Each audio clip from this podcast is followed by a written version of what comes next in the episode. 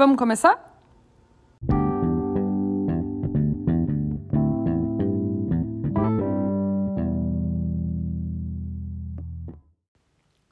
Bom dia, pessoal, e bem-vindos a esse espaço aqui, esse formato novo de conversa entre nós. O meu nome é Nina Delecole e eu estou muito feliz de estar tá inaugurando esse formato, porque aqui a gente vai poder aprofundar alguns assuntos que dizem respeito às nossas vidas. A gente vai falar sobre autoconhecimento, sobre mudanças, sobre desenvolvimento profissional e também pessoal, sobre as nossas escolhas nessa vida corrida que a gente vive e desse cotidiano no qual a gente nem sempre tem tempo para parar e pensar o meu objetivo aqui é trazer assuntos que nos ajudem a enxergar as coisas de uma maneira um pouquinho diferente. Quem sabe assim nos dá uma perspectiva um pouquinho diferente sobre as nossas vidas também.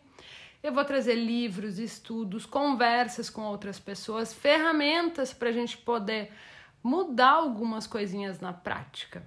Eu fiquei pensando muito sobre como abrir essa conversa e eu acho que um bom ponto de partida é contar um pouco para você sobre a minha trajetória e como é que eu como é que foi para mim chegar nesse ponto onde eu tô hoje, em que o meu trabalho é ajudar as pessoas a olharem para suas vidas e fazerem escolhas mais alinhadas com o que tem de mais verdadeiro nelas mesmas, mais autênticos, como eu digo.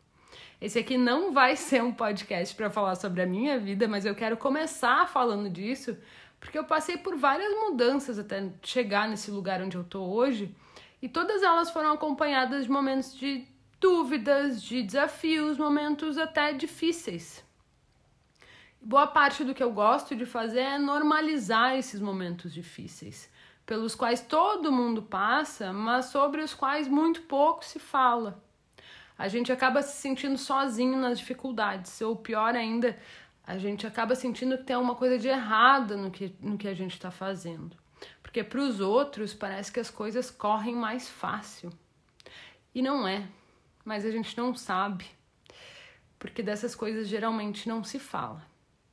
A gente fala muito do profissional realizado, colhendo os frutos do trabalho dele ou cheio de clientes, mas a gente não ouve falar muito do profissional em construção, das horas em que ele passou quebrando a cabeça para entender como chegar naqueles clientes.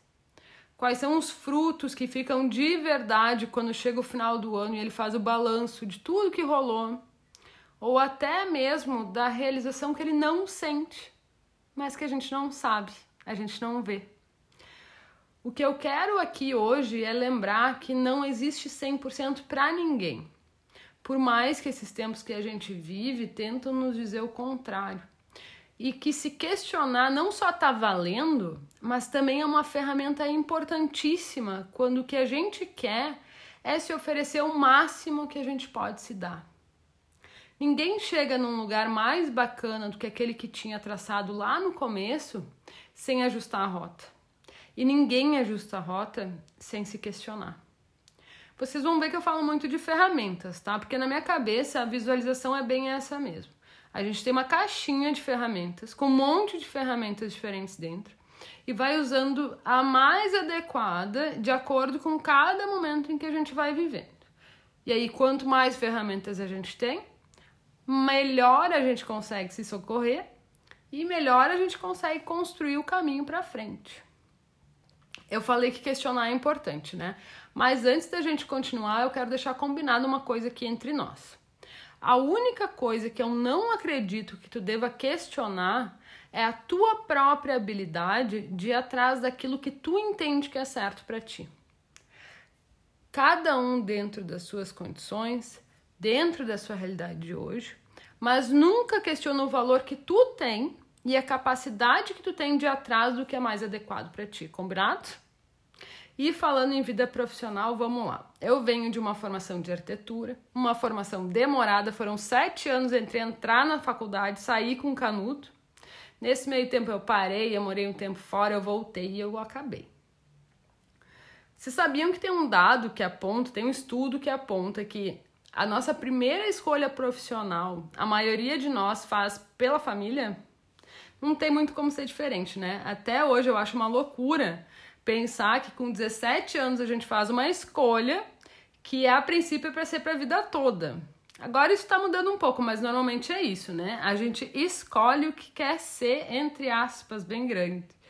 Já pensou, olha para, olha para tua versão de 17 anos e faz a lista das coisas que tu sabe hoje sobre ti mesmo e que com 17 tu não fazia ideia. É claro que tem gente que escolhe a profissão com, com 17 anos e continua escolhendo a mesma profissão com o passar dos anos, porque continua fazendo sentido. Mas para mim não espanta nada que essa não seja a realidade para todo mundo.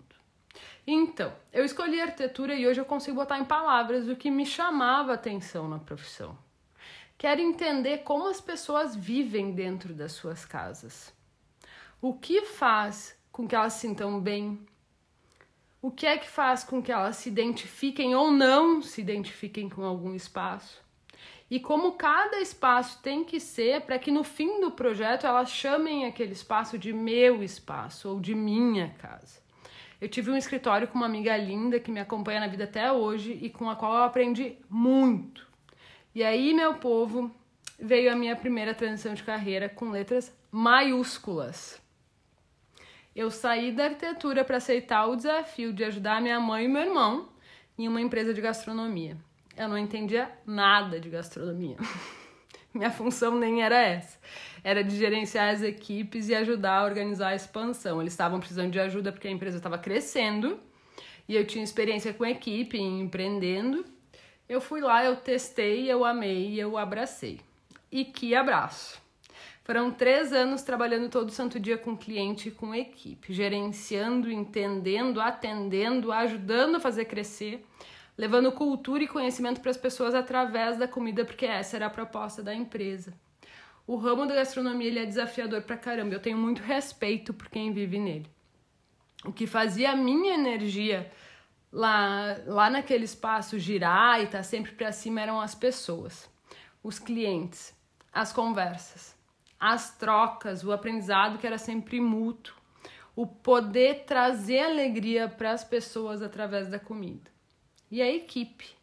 Desenvolver aqueles times para atender os clientes com base no que a gente queria que as pessoas sentissem quando tivessem no, quando tivessem no nosso espaço. O reforço diário de que qualquer trabalho pode ser excelente, desde que a gente leve ele com seriedade em primeiro lugar e sempre prestando atenção na emoção que a gente gera no outro.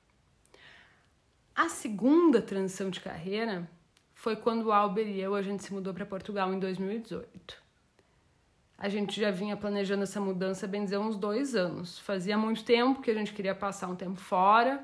A gente decidiu com toda a responsabilidade do mundo se dar essa oportunidade, se organizou e foi. Foi um ano e meio em Portugal de muito crescimento.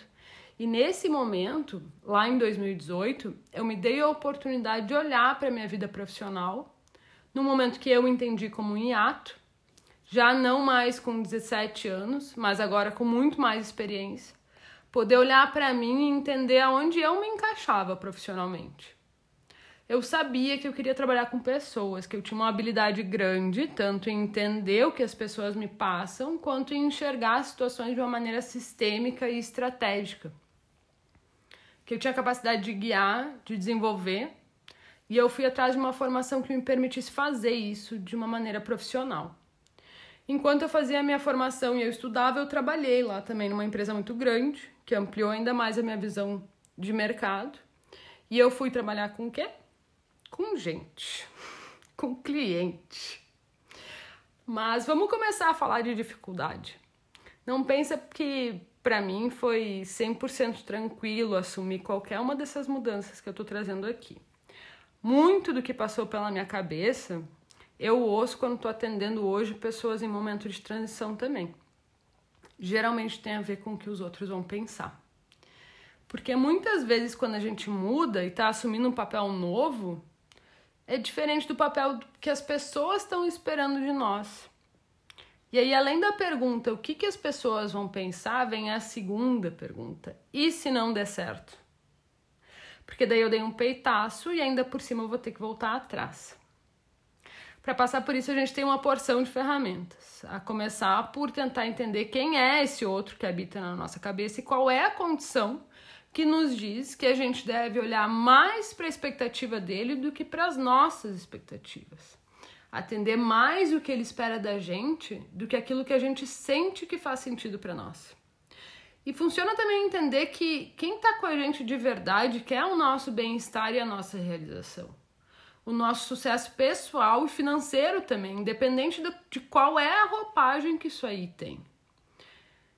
E entender se a gente está delegando para o outro, através dessa transferência de, de expectativa, o poder de decidir qual é o nosso próximo passo. Mas tudo isso passa sim pela, no, pela nossa cabeça e é por isso que eu defendo o plano e os pequenos passos. A gente vai ganhando confiança e robustez nos pequenos passos.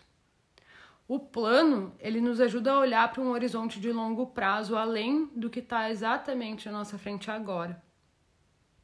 Além disso, uma mudança com 30 anos é muito diferente de uma mudança com 17. A gente já tem experiência e adulto nunca começa do zero, gente. Mas olhando para isso, eu gosto de dizer que a maneira com que a gente se despede de um papel é tão importante quanto a maneira com a qual a gente abraça outro. Fala do nosso comprometimento com um pedaço da nossa trajetória, com as pessoas que fizeram parte dela e do comprometimento que a gente tem com tudo que está por vir lá na frente. Mas voltando lá para a história. No começo do ano, o Alber eu, a gente voltou. A gente mora em Porto Alegre de novo. E eu dedico 100% do meu tempo a pessoas, ajudando a entender quais são os valores que movem cada um, a vida que cabe dentro dos sonhos de cada um e como ajudar a construir isso para cada pessoa diferente. Deu para entender que o espírito aqui é do tamo junto, né? Eu vou trazer o que eu sei, o que eu tô aprendendo, sempre para ajudar a construir, sempre para lembrar que a gente é autor da nossa vida sempre para reforçar a nossa capacidade de ir atrás do que é mais importante para nós mesmos. Eu espero que vocês tenham curtido muito nosso primeiro papo. Eu estou muito aberta a sugestões. Eu quero muito contar com vocês nessa caminhada por aqui. Um beijo enorme e até semana que vem.